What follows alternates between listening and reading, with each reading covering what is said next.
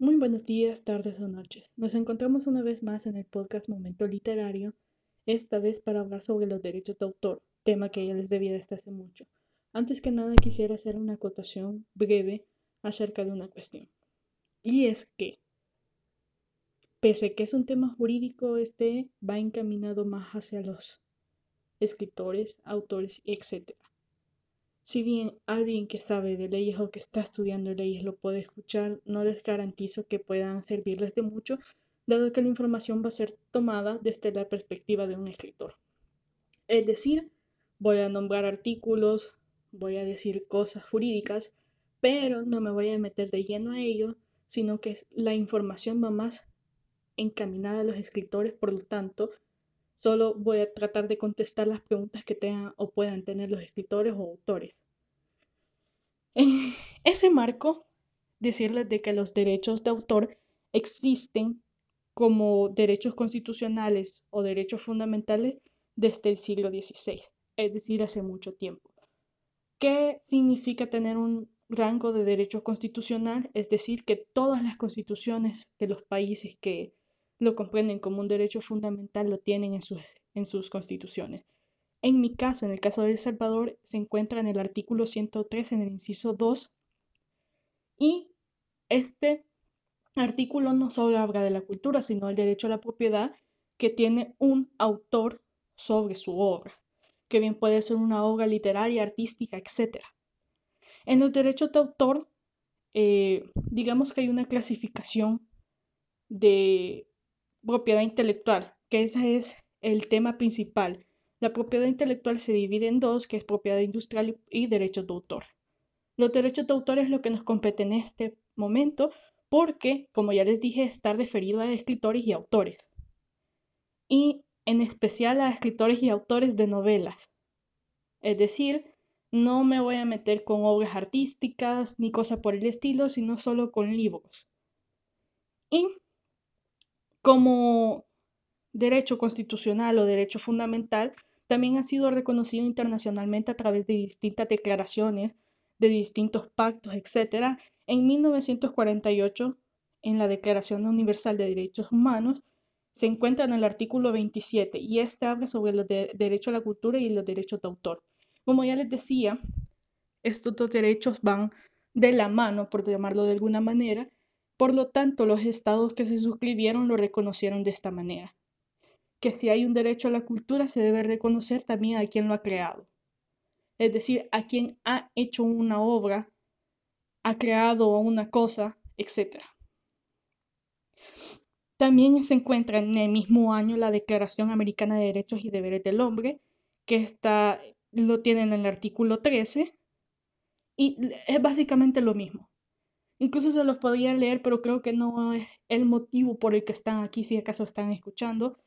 Si tienen algunas dudas, no es por lo que están escuchando, no quieren saber de estos artículos, pero se les estoy diciendo como información general que deberían de tener en cuenta para decir que los derechos de autor existen desde hace cuánto. Eh, en 1966 se hizo el Pacto Internacional de Derechos Económicos y Sociales y Culturales, este también contempla los derechos de autor en el artículo 15, el inciso 1, literal C. Pues bien, a todo esto, ¿qué son los derechos de autor? Son los derechos que tienen los creadores de obras literarias y artísticas, que se dividen en morales y patrimoniales. Esto es muy importante que lo tomen en cuenta, porque a la hora de que usted pueda enajenar o de alguna forma dar su libro a una editorial o incluso hacerlo de forma autopublicada, usted nada más lo que está cediendo son sus derechos económicos. Los derechos morales no se ceden, esos son suyos y son como, como facultades de orden abstracto y moral eh, que son imprescriptibles e inalienables a ustedes. Es decir, que por ninguna razón se le pueden quitar. Estos derechos morales van consigo. Es decir, desde que creó su obra, su obra le pertenece, usted tiene sus derechos morales y nadie lo puede cambiar. Así de sencillo. ¿Y a qué se refiere con derechos morales? Los derechos morales incluyen una gama de cuestiones, por llamarlo de alguna manera, para que se me entienda más fácil, en donde, por ejemplo, se contempla de que puedes publicar tu obra bajo seudónimo, bajo tu nombre o bajo una variación que sería siempre seudónimo, en donde tu nombre estaría de una forma más reducida. Por ejemplo, yo me llamo Juanita Pérez Ayala y solo pongo Juanita Pérez o Juanita Ayala. Eso ya formaría parte de un seudónimo puesto que no es mi nombre completo. Esa es una de las facultades de orden moral. La siguiente es la de publicar en la, su obra en la forma, medida y manera que le conviene. Es decir, pese a que existen varias maneras ahora, autopublicada, bajo editorial y demás, solo la persona que creó la novela puede decidir bajo qué formato venderlo o no venderlo. Ya vemos que ahora existen también eh, aplicaciones gratuitas para que uno pueda acceder y pueda vender sus novelas o pueda no vender sus novelas y solo darlas a conocer al público. Ese es un derecho moral que tienen todos los autores. También está la de destruir, rehacer y retener o mantener inédita la obra. Es decir, si usted no quiere sacar su novela al público, puede hacerlo. Nadie lo puede obligar a lo contrario. Nadie puede obligar a que no destruya su novela, a que no la borre, a que no la baje de ninguna red. Nadie puede obligarlo a eso.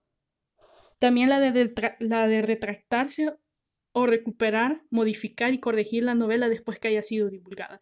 Aunque esto es un poco eh, difícil, porque ahí nos tendríamos que meter, por ejemplo, si hay un contrato, un contrato de orden económico, que lo obliga a mantener su novela. Ahí sí ya, ya estaríamos hablando de algo diferente, pese que es su derecho, si tiene un contrato con la editorial de orden económico, incluso con Amazon, porque Amazon como ya sabemos algunos, tiene lo de KDP y en eso es un programa en que se inscribe uno y se inscribe por tres o seis meses, no recuerdo ahorita, y durante esos tres o seis meses, pese a que usted puede bajar la novela, esa novela va a seguir quedando en el sistema y van a poderla seguir leyendo hasta que concluya ese periodo de tiempo.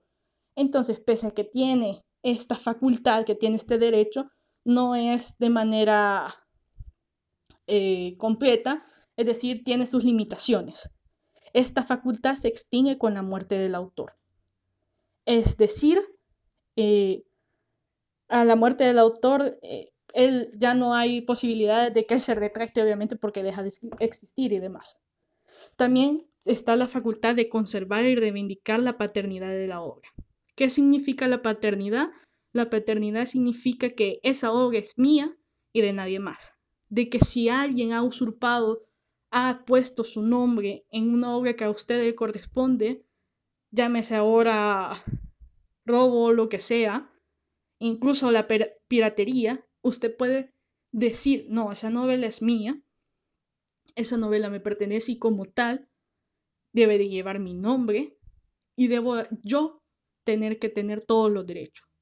A eso se refiere esto la de oponerse al plagio, como ya les decía. El plagio es un poco diferente debido a que el plagio no solo se refiere a toda la novela en sí, a que tiene que tener su nombre, porque la paternidad eso es más que nada, sino que el plagio se refiere, por ejemplo, que han metido un personaje creado por usted con las características propias que le puso usted y lo han metido a otra novela que no es suya, obviamente. eso puede considerarse plagio. El plagio, hay unas reglas que lastimosamente no las recuerdo, pero es un programa que utilizan las cortes para, eh, para ver si hay plagio o no entre dos novelas, si un autor copió otro o copió en todo, porque también puede ser eso. En fin, estos son los derechos morales. Son derechos que van implícitos con la persona, que no se pueden enajenar por ningún motivo ya están con la persona que creó la novela. Y aquí es algo importante, porque yo creo que con el paso del tiempo se ha visto lo que son los autores fantasmas. Estos autores fantasmas se pasan por alto sus derechos morales, lo que es una ilegalidad completamente. Y vuelve a muchas personas susceptibles de que nunca vayan a tener una de sus obras con su nombre, pese a que sí están, sí existen y terminan saliendo a nombre de otra persona. Eso no está bien en ningún sentido, ni siquiera en un sentido más de principios morales, mucho menos en un sentido jurídico. Y lastimosamente eso existe en la realidad y no va a dejar de existir pese a que la ley dice otra cosa. Eh, el, cualquier violación de estos derechos morales puede llevar o conllevar a, a personas a indemnizaciones o a reparaciones por el daño causado, etc. Ahora bien, en cuanto a los derechos económicos, son exclusivos del autor y con ellos puede autorizar o prohibir el uso de sus obras, percibir beneficios económicos provenientes de la misma y entre otras cosas. Como ya les decía, el autor tiene la decisión de autopublicación, de publicar bajo editorial y bajo cualquiera de las gamas puede recibir una compensación económica, digámoslo, vender su novela a otros, no enajenarla en el sentido de, de, que ya no va a ser suya, porque siempre sigue teniendo los derechos morales, pero sí que porque alguien la lea va a tener que pagarle un precio para que alguien le consiga. Esto es un artículo de cambio al fin y al cabo. Es un artículo que la gente compra para que se la lean y con ello ejercer su derecho a la cultura. Esto de manera jurídica sí es. Y los derechos económicos, mientras uno no infrinja el contrato, o por el contrario, si llega, por ejemplo, a infringir el contrato, tiene que pagar compensación. Eso depende del contrato que usted le ponga. Como ya les digo, uno puede dejar de enajenar una novela, pero mientras se apega al contrato todo está bien. Puede incluso en el llegado momento cambiarle de editorial, ponerla autopublicada. Mientras ustedes estén centrados en que deben leer bien el contrato que están teniendo, pues no hay problema. Esto es algo que podría explicarlo mejor si eh, alguien quisiera preguntarme algo en concreto, porque no es algo que yo les pueda decir, eh, tienen que hacer esto o esto si quieren salirse de un contrato, si no veo el contrato no puedo.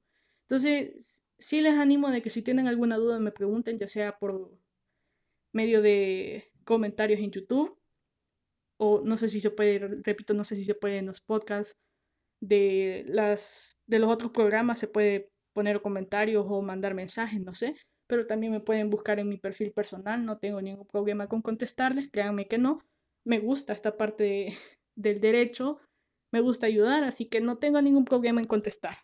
Incluso si son abogados y esto lo están oyendo por casualidad, o están estudiando derecho y lo están oyendo por casualidad y si creen que yo les puedo ayudar, con gusto. En cuanto a los derechos económicos hay una limitación, una limitación, una limitación de tiempo. A diferencia de los derechos morales que persisten incluso en la muerte del autor, los derechos económicos no son así. En las diferentes leyes uno puede ver plasmados diferentes tiempos. Por ejemplo, en mi país el tiempo es más o menos de 70 años después de la muerte del autor, es decir, los derechos económicos, yo puedo seguir, o mi familia o mis causavientes pueden seguir recibiendo regalías por mis libros después de mi muerte. En cambio, en otros países se tienen diferentes condiciones, pero el convenio de Berna arregló un poco la situación. El convenio de Berna no solo aclara, por ejemplo, que no es necesario hacer trámite para inscribir su novela. La inscripción de una novela no hace mayor cosa, se lo voy a decir honestamente. Pero regresemos a los derechos económicos que no quiero enchivolar a la gente, o sea, no quiero confundirlos. Y en ese tratado de Berna se dice de que los derechos económicos de un autor subsisten hasta 50 años después de su muerte. Es decir, 50 años después de la muerte de García Márquez, él, su familia más bien, sus herederos, van a recibir, seguir recibiendo dinero por las regalías de sus libros y una vez pasados esos 50 años, una vez acabado el término, el plazo, las personas pueden adquirir la novela de forma gratuita. Ya sabemos que hay muchas novelas, como por ejemplo las de Maquiavelo, que fueron escritas hace mucho tiempo, que uno las puede conseguir de forma gratuita, claro, hablando digitalmente, porque en papel ya es diferente porque uno debe pagar por el papel, pero en forma digital sí las puede conseguir uno gratis. Entonces, después de este plazo de tiempo, uno puede conseguir novelas gratis y ya los derechos económicos ya no subsisten. Sin embargo, hay una cosa que tiene que tener en cuenta. Todos los países contratantes pueden tener diferentes leyes. Sin embargo, el convenio de Berna explícitamente dice que si tienen menos de, 50, menos de 50 años en sus leyes para el establecimiento de los derechos económicos, se va a tomar en cuenta que si están suscritos y no tienen, eh, digámoslo, tachado esa parte del convenio, tienen todos los países que adherirse a esos 50 años. Es decir, su país puede tener 20 años después de su, muerte y esos derechos económicos ya no subsisten, pero como han suscrito en el convenio de Berna, tienen esos 50 años. No sé si me estoy dando a entender. Es decir, pese a lo que digan las leyes internas, esos 50 años subsisten a pesar de que sean menos. En cambio, si son más años que esos 50 años, por ejemplo, en mi país, en México, que son más, contemplan más años después de la muerte para extinguir los derechos de autor económicos, entonces usted va a tener más tiempo que lo que dice el convenio de Berna. Eso ya es algo explícito que, por cierto, les recomiendo leer la parte del convenio de Berna que se refiere a los derechos de autor, porque es muy importante para que todos sepan. En cuanto a los trámites que hay que hacer para inscribir en una, una novela, esto es simple. Los derechos de autor son reconocidos desde el momento que usted la escribe. Así de simple no necesita inscribirla. Hay gente que dice, no, es que la voy a llevar al registro. El registro no es registro. Les explico. Hay diferentes registros en los diferentes países. Hay registros que son para eh, identificar cargos, identificar personas, tener un, vale la, la redundancia, un registro de personas, un registro de carros, de todos los carros que, que están en el país. Ya sabemos que los, los llevan placas y demás, pero con una novela es diferente. Con una novela no es un registro lo que se hace. Usted al inscribir la novela no hace nada, literalmente no hace nada. Eso nada más sirve para que en cierta manera usted tenga una prueba de que existió esa novela y está inscrita, inscrita entre paréntesis, en un registro, pero las formalidades de registro son casi nulas porque el Tratado de Berna lo dice, que no existen trámites formales para solicitar o tener derechos de protección de una obra. Literalmente eso es lo que dice. En sumas, una, novela no necesita inscripción. Eso es mentira. Eso es una falsa que nos han hecho creer por mucho tiempo de que eh, una novela necesita inscribirse en un registro. No. Eso solo sirve de depósito. Usted lleva la novela suya, la deposita en el registro que así se llama porque ni modo no tiene otro nombre, y ese depósito le dan una ficha. Esa ficha no le da mayor derecho, no le confiere derechos. La ficha no hace nada, los derechos usted ya los tenía desde antes. Sus derechos económicos y morales ya existían desde el momento que le escribió. Si usted la quiere escribir, pues adelante. No tiene, no tiene por qué decir que, que, que al inscribirla va a hacer algo, pero si usted se, siente más cómodo, que esa es la palabra adecuada, si usted se siente más cómodo al, inscribirla, adelante. Yo, por ejemplo, lo aconsejaba cuando va a presentarla en una editorial, cuando va a presentarla en un concurso, y lo aconsejo para que después evite tener que entrar a un juicio para que se reconozca la titularidad de la novela. Explícitamente para eso. Sin embargo, hay muchas formas de probar que su novela es suya. Y eso es con lo que los registros tienen que en relación. Los registros dicen de quién es una casa, por ejemplo, un carro, y dicen las especificaciones de esa casa, de ese carro. En cambio, el registro de derechos de autor que es un registro de propiedad intelectual donde para otras cosas sí tiene validez, pero para derechos de autor no, no le confiere derechos. Repito, los registros de autor no confieren derechos, ninguno, literalmente ninguno. Lo que hacen es que le facilita el momento de un juicio y le, crea en teoría cierta prueba de que usted tenía en cierta fecha la novela escrita. Eso es lo que hace. Pero el mismo registro puede guardar, por ejemplo, Word. No sé si ustedes sabían, pero Word guarda un registro de cuándo se creó la novela, de quién es el autor de la novela, porque para entrar a Word uno necesita una identificación que se crea por el correo.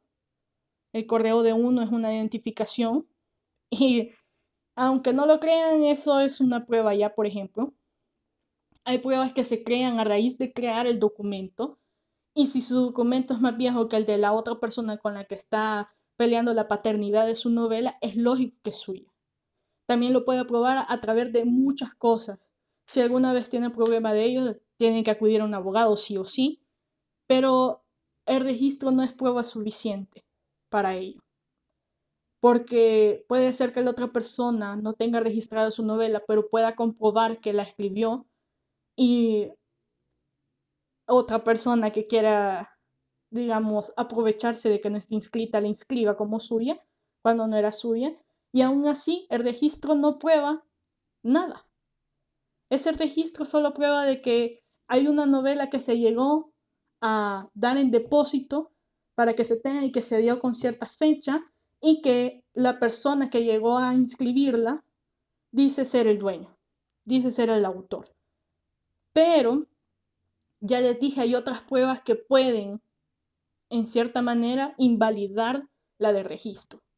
Es un depósito, no es un registro, no es lo mismo. Créanme, no es lo mismo. Y esto no solo viene por una idea de mi país, no es, jurisprudencia de mi país, no es legislación de mi país, es el convenio de Berna que lo dice. El convenio de Berna, hasta donde recuerdo, tiene 162 países contratantes suscriptores más bien. Y esos suscriptores en la mayoría de los latinos están. Si usted en Latinoamérica, España está, revise por si quiere más información. El convenio de Berna tiene los suscriptores, puede revisar si está su país. Y si está en su país, tenga por seguro que no necesita inscribir su novela. Por ejemplo, otra prueba que puede tener, Amazon guarda un registro de cuándo fue enviado el trabajo, de cuándo fue enviado el libro y ellos también le pueden servir de prueba para decir que tiene la paternidad de su novela. No se dejen llevar por lo que les dicen otros. Repito, recomiendo hacerlo cuando, por ejemplo, está inseguro, cuando lo va a presentar en editorial, cuando lo va a presentar en un concurso. No es que tenga miedo o desconfíe de estas instituciones, pero para que se sienta más cómodo y tranquilo, lo puede hacer. No digo que no. Recuerden que todas las inscripciones llevan su costo también y en caso de no vivir en las sedes de los registros, pues les va a tocar también hacer viajes, más de uno probablemente.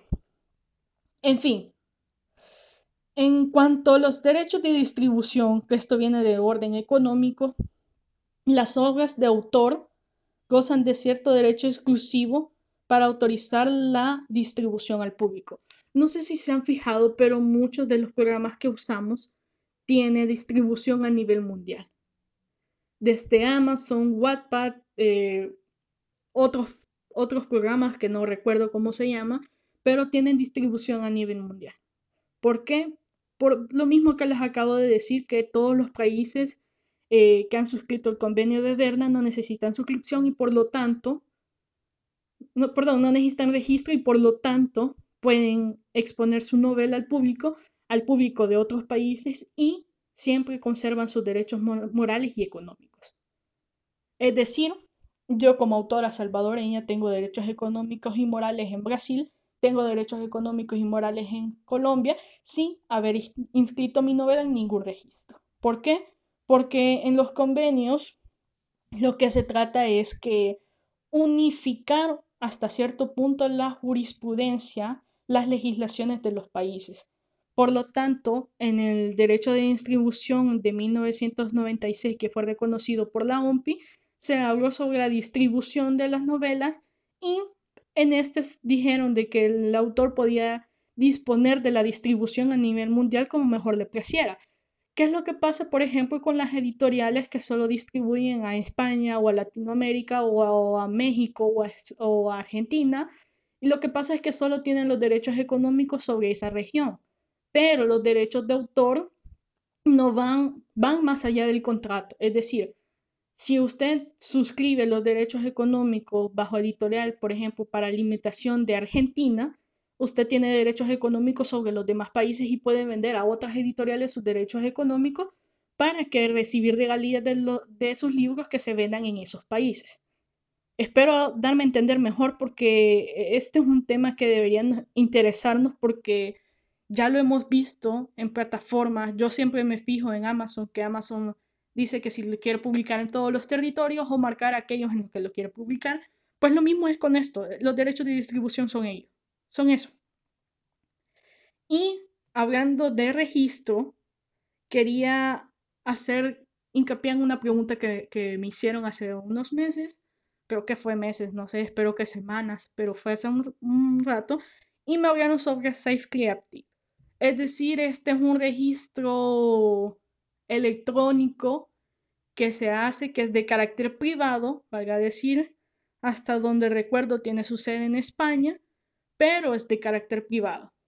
En, en otras palabras, no pertenece a, ningún, a ninguna institución gubernamental de ningún estado es un registro privado que se ha creado para facilitar a los autores de diversos países la inscripción de sus novelas y este registro cuesta con una tecnología de triple huella y doble sellado de tiempo.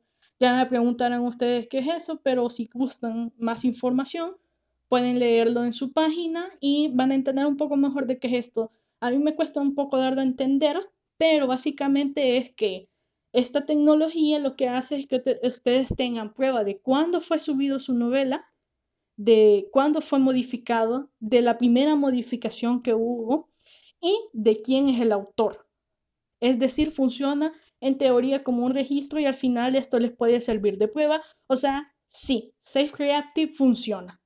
Pese a todos los comentarios maliciosos que se pueden oír o no de la aplicación o del programa, sí funciona. Pero repito, esto no indica per se que puede probar sus derechos de paternidad con él. Si su novela es suya, pues lo puede probar. Pero si la novela que ha estado tratando de registrar en Safe Creative o cualquier registro no le pertenece, entonces no. Habrá una manera en que su paternidad vuelva al autor. En cuanto a la OMPI, la OMPI es una organización mundial para la propiedad intelectual. La OMPI eh, tiene sede en Ginebra, Suiza, y están suscritos 161 estados, que creo que son los mismos que suscribieron el convenio de Berna, pues nosotros 162 tenían el error ahí, pero eh, en estos 161 estados cuentan hasta el año 2000, que es el registro que se tiene, y se creó en Estocolmo el 14 de julio de 1967. La OPI tiene muchos, mucho que ver en, el mundo de, los derechos de autor. Si gustan, los invito a que lean algunas de las cosas que ellos tienen. Eh, lastimosamente, por ejemplo, yo estaba buscando una ley para aplicación en Estados Unidos, pero que nos aplica a todos porque en cierta forma todos vendemos en Estados Unidos. Y también Google tiene sede en Estados Unidos, entonces se aplica mucho esa, esa ley. Lastimosamente yo no la logré hallar para leerla, entonces no les traigo información sobre ella. Espero en algún momento hallarla porque la verdad es que nos conviene leer sobre leyes estadounidenses que aplican los derechos de autor en relación a plataformas como Google, Amazon y demás, en donde se dice que los derechos de autor en digital tienen ciertas, digamos, facultades.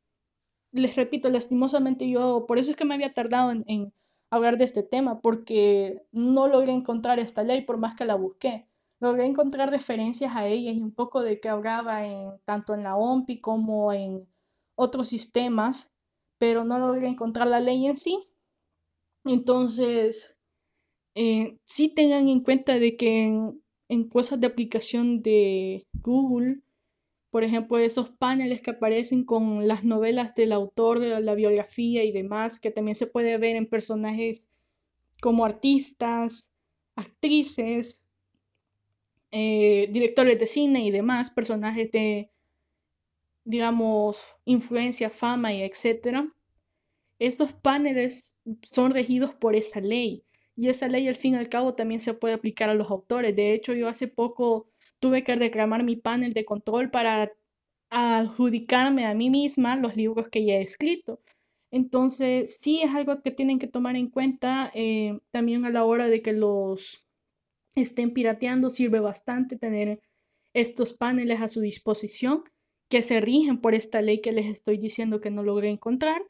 Y básicamente en, en esto de derechos de autor, en Google sí tiene aplicación estas leyes y me gustaría que en algún momento, si hay alguien que puede facilitar esta ley, que no recuerdo ahorita cómo se llama y lastimosamente no, no la veo anotada por aquí, porque sí hago mis anotaciones, porque es obvio de que esto es importante, no es cosa de que hemos estado hablando en los otros podcasts, que es más a la práctica, lo que uno ha aprendido, lo que uno sabe.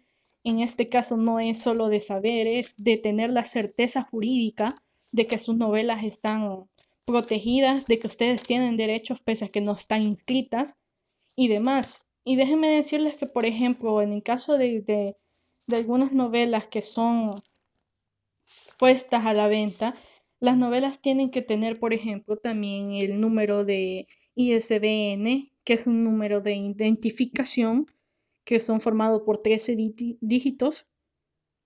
Eh, este número, como el registro, no provee ninguna garantía legal, pero ayuda en cuanto a los derechos de distribución. El ISBN, así como el ASIN de, de Amazon, es un número de identificación que ayuda para ver cuál es su libro. Básicamente es eso. Es como el, en los pasaportes, su pasaporte tiene un número, tiene un, un tipo de pasaporte que normalmente es un A. Y estos tipos de pasaporte, estos tipos, tipos de números de ISBN, de ASIN, etcétera, les ayuda a identificar cuál es el autor y del autor incluso se puede buscar eh, el libro, el autor y ciertas particularidades del libro. No son cosas que se pueden entender fácilmente, pero sí que, por ejemplo, en ciertos registros piden el ISBN a la hora de registrar su novela, entonces sí tienen que tenerlo en cuenta.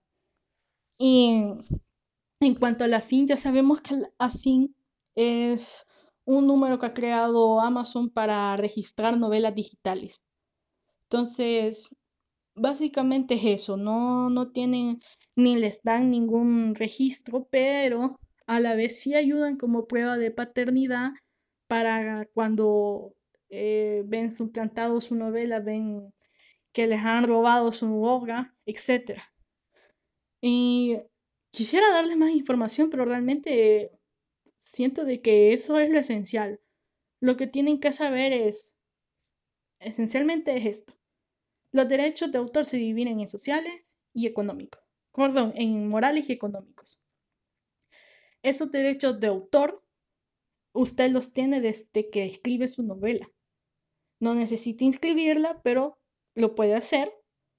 La inscripción no le asegura que sus derechos ya están resguardados, pero le sirve como prueba ante un futuro imprevisto. Es decir, ante que se la roben, etc.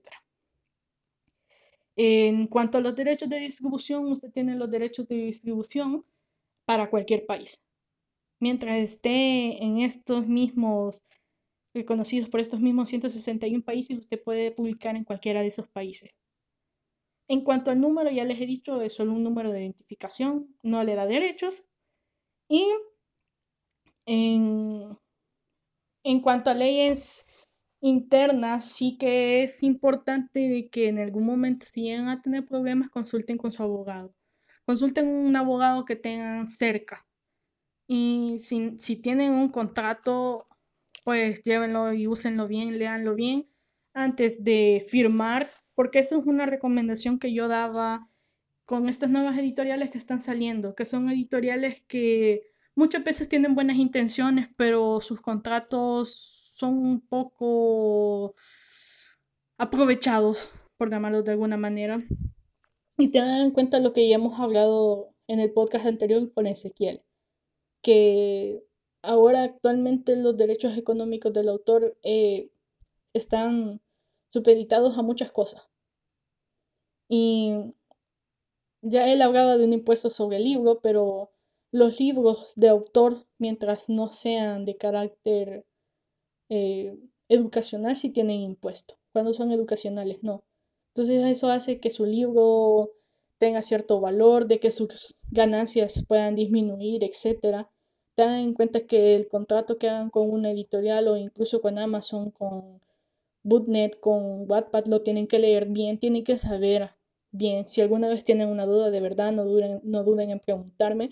Eh, yo feliz de ayudar a alguien, porque de esto se trata, o sea, eh, uno como autor eh, está expuesto a que no se aprovechen de uno, vaya, por decirlo claramente.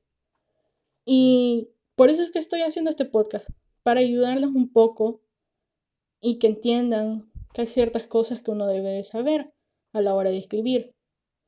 Sí, si, si todavía tienen alguna duda me pueden escribir, ya les dije, me pueden poner un comentario, porque sí me interesa que se entienda bien esto. Espero haberlo explicado bien también, porque a veces cuando uno ya sabe el tema, como que se le es más fácil hablarlo y decirlo, pero no es lo mismo que cuando uno apenas está viendo las cosas.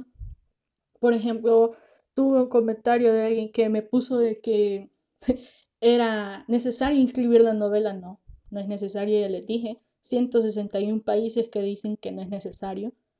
Y si usted la quiere inscribir, perfecto, no le digo que no, hágalo. Pero tampoco le esté induciendo a otras personas que no necesitan inscribirla porque le genera un gasto, porque no saben cómo hacerlo, porque simplemente no quieren, no les digan que lo deben de hacer. No les digan ni les limiten que la inscriban en Safe Creative porque al fin y al cabo también es un registro que es válido. Así de sencillo, es válido. Y la prueba que tienen también va a ser válida en cualquiera de los juzgados. Créanme que los juzgados, pese a que tienen pruebas un poco más restrictivas que, por ejemplo, el público en general, sí se la van a valer. Sí le van a valer que usted lleve una prueba que no sea, no sea pasado por una institución gubernamental. Entonces no tengan miedo de no inscribir su novela, no tengan miedo de inscribirla en ese programa. Eh, todo es cuestión de que sepan bien en lo que están haciendo. Y les repito, lean bien los contratos. Los contratos son muy importantes. E incluso cuando, cuando publican una novela gratis son muy importantes que los lean porque pueden poner que esa novela va a estar solo en ese programa, por ejemplo. Por ejemplo, perdón que no pronuncio bien la R, pero ahorita ya me está costando hablar. Y es muy importante que tengan en cuenta todo esto. En fin, eh, ya saben que pueden encontrarnos como Momento Literario.